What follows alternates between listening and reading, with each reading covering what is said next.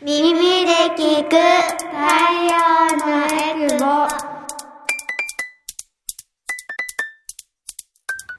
ラジオ沖縄オリジナルポッドキャスト耳で聞く太陽のエクボこの番組は沖縄の子育てをもっと楽しくをモットーに活動しているエクボママたちが様々な子育て情報を発信しています。子育て真っ最中のママたちが作っているフリーペーパー太陽のエクボのラジオ版になります。耳で聞く太陽のエクボ。パーソナリティの晴れママです。太陽のエクボは沖縄で子育てをしているママたちが集まりフリーペーパーの発行やイベントの開催などで子育ての情報を発信しています。改めましてパーソナリティの晴れママです。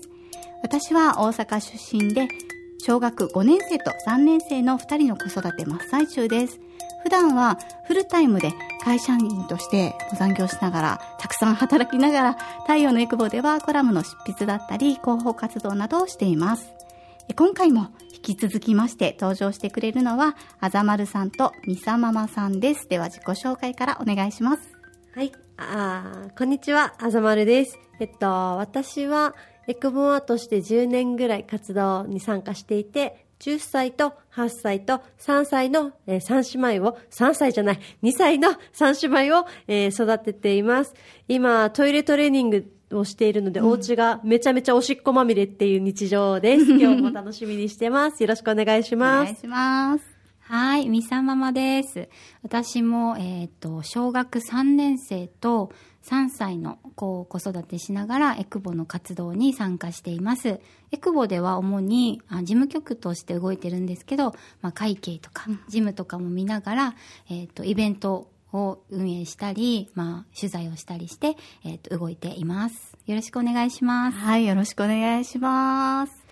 太陽のエクボさあもうあの最近私ちょっとハマってることがハマってるというか驚いたことがあるんですけどこの間ドン・キホーテに行ったら虫食べられる虫ってあるの知ってます？食用のやつ、うん、フリーズドライの。フリーズドライの。知ってるけど、うん、話に聞くだけで食べたことない。ないよ。私はあんまり知らなくてうん、食にこだわって食べたいとかではないんだけど基本こう人生で食べられるものは全部食べたいタイプではあるんです。で、旦那が結構あの、ここでも出てるんだけど、こうマッチョで、プロテインとかを、うんうん、あの、摂取しているタイプなんだけど、すごい目を輝かせて、見て見てみたいな、タンパク質がすごいとか言って持ってきたのが、虫のフリーズドライになったこうパックなんだけど、うんタランチュラとか、ドン・キホーテで買ったんだけど、タランチュラとか、あとはセミの抜け殻だったかなとか、まあ、イナゴとかもそうなんだけど。抜け殻の方を抜け殻だったような、ちょっとそこ微妙なんだけど。ちょっと待って、ちょっと待って。うん、つまりそれは、えっと、パウダー状とかでもなく、うん、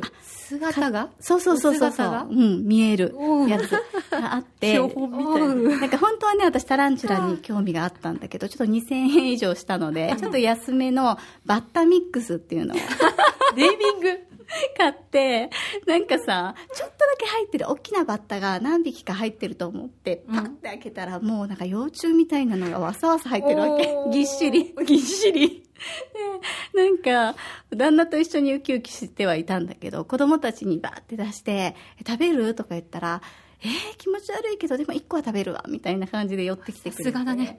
食べたんだけどバッタミックスだけにいろんなバッタのこう幼虫なのかな？あの普通の大きいバッタじゃなくてがいっぱい入ってて1個ずつやっぱ味が違うん。あの硬さとかも、うんうん、すごい味わってる。っていうのを子供たちと「いやこれ美味しいよこれちょっと甘みあるよ」とか言ってやるのがちょっとマイブームだったり。ごめんめっちゃ変な顔してるでしょ私 ごめんね。ドンキホーテで、ドンキホーテで売ってるの。で、でもあの、みんなが食べなくても、子供はひょっとすると興味あるかもだし、ね、しひょっとするとね、あの、夏場とかに、うん、なんだろう、虫捕まえるときに、ああ、食べたやつだな、食べちゃダメだよとか、そういう会話も生まれるかもなので、ぜひぜひ、あの、興味のある方は見ていただきたいなと思うんですが。一応調べには行ってみようそうですね。あの、売ってるので、ちょっと子供と食べれるんだって、みたいなのを やってほしいなと思うんですけど、こんなポップな会話をしながら、今回もですね、あの、本音対談ということで、子育てに対する本音をママたちで3人で語り合うんですが、テーマがめちゃくちゃ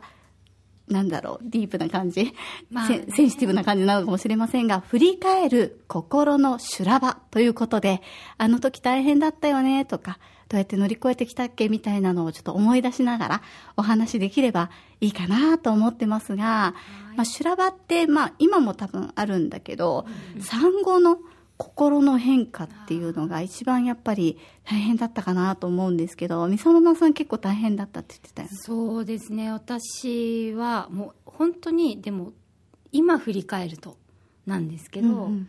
当時は分かってはいましたよ。この生活が変わり、うん。あの本当に自分のためには動けない。別に本当に分かってた頭ではね、うん。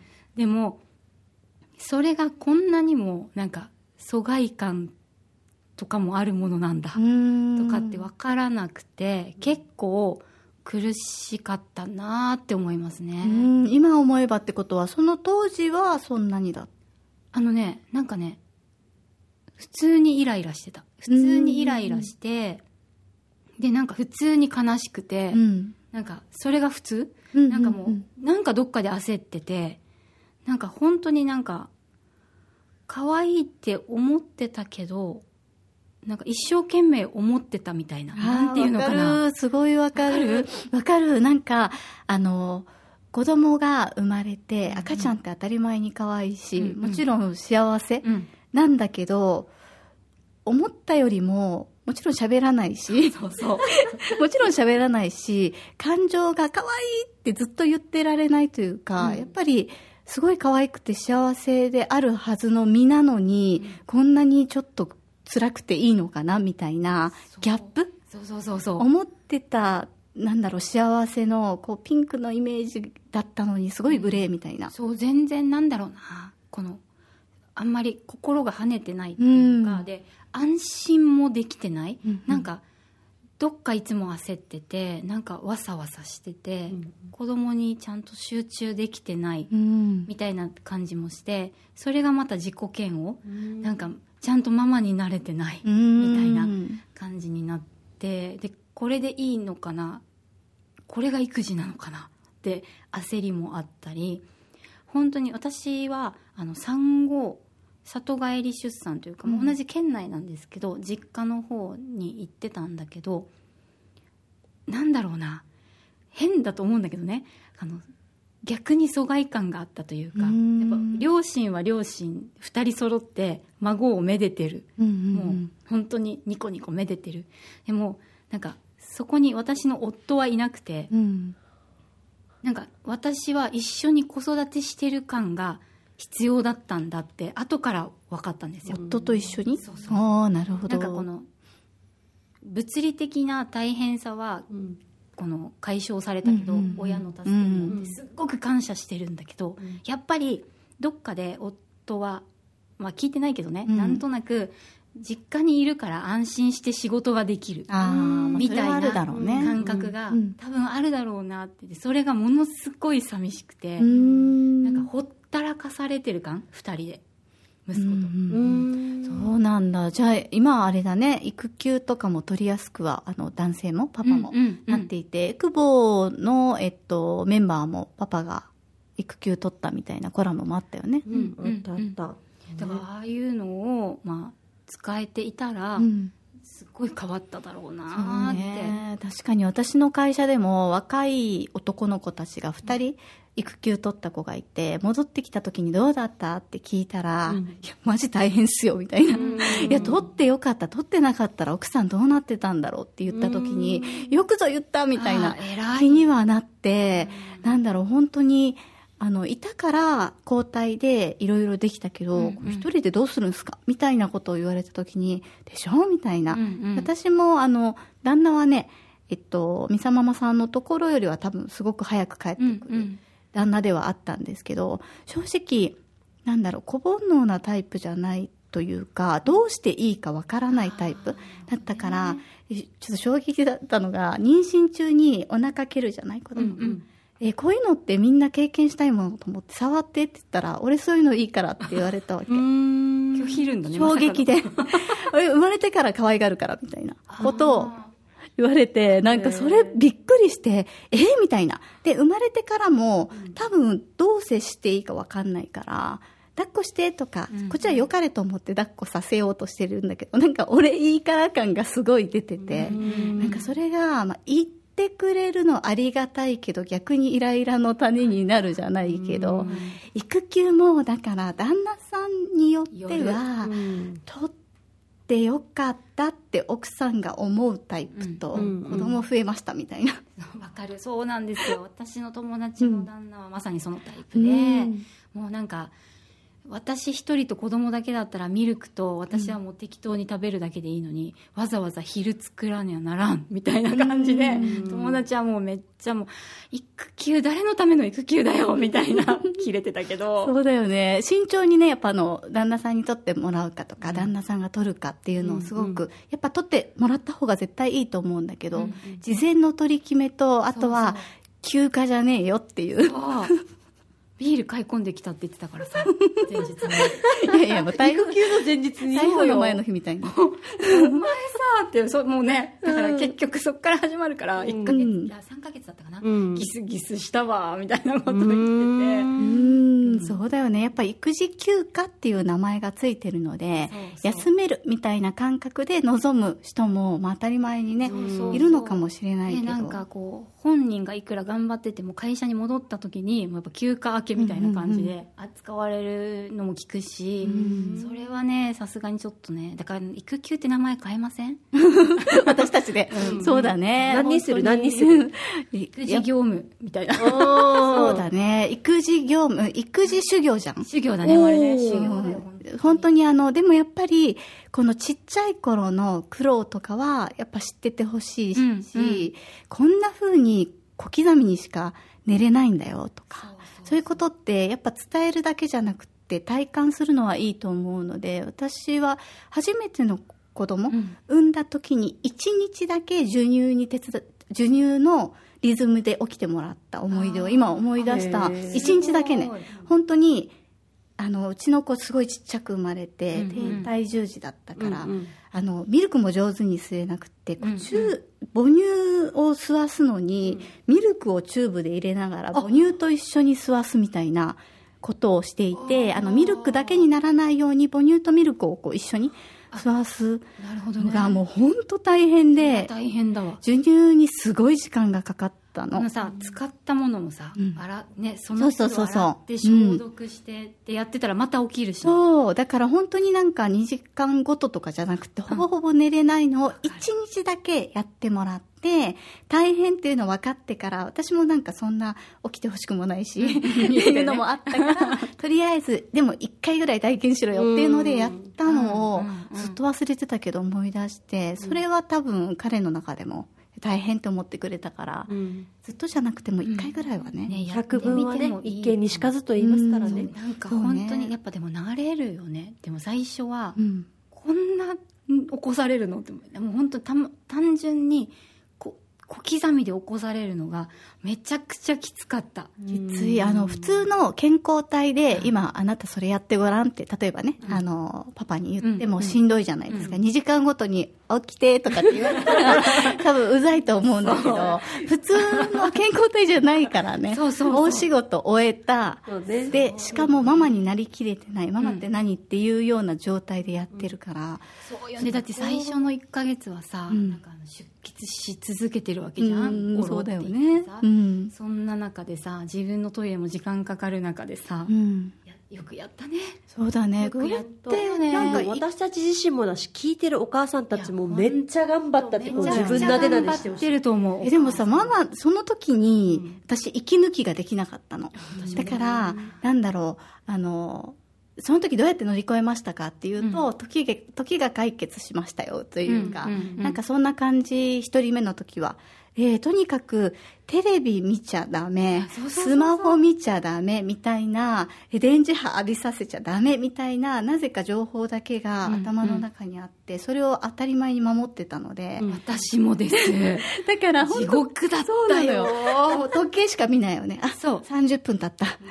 旦那帰ってくるまであと4時間みたいな。そうそうなんか授乳の時に親子の,、うん。あの絆を育みましょうみたいなのがあってで目を見てお母さんがテレビを見てるとよくないよと、うん。テレビの音も脳に刺激だからじゃなくてお母さんの語りかけでってそれをもう真に受けてでも息子はさめっちゃ目閉じてさ飲んでるわけよそうそう。そう。目合わないの。そう絶対合わないしさ、でもさ一生懸命飲んでる時にさ捕食をしてる時によ「ねえかわいいね」とかさ いちいち言われてもそうね。うざいだろうにって、今だったら笑いながら言えるけど、そう。真面目なのよ。だからバカみたいに真面目なの。なんだろうねあのそう。ウィーさんの後のあの、で、しかも、これを見て、あの、なんだろう、可愛いなって思い続けてない自分って変なのかな、じゃないけど、子供を見て、おっぱい吸われてる自分が幸せって思えないことが異常なのかなっていう落ち込み。あります。浅丸さんはそうない？で私たちはもう真面目代表。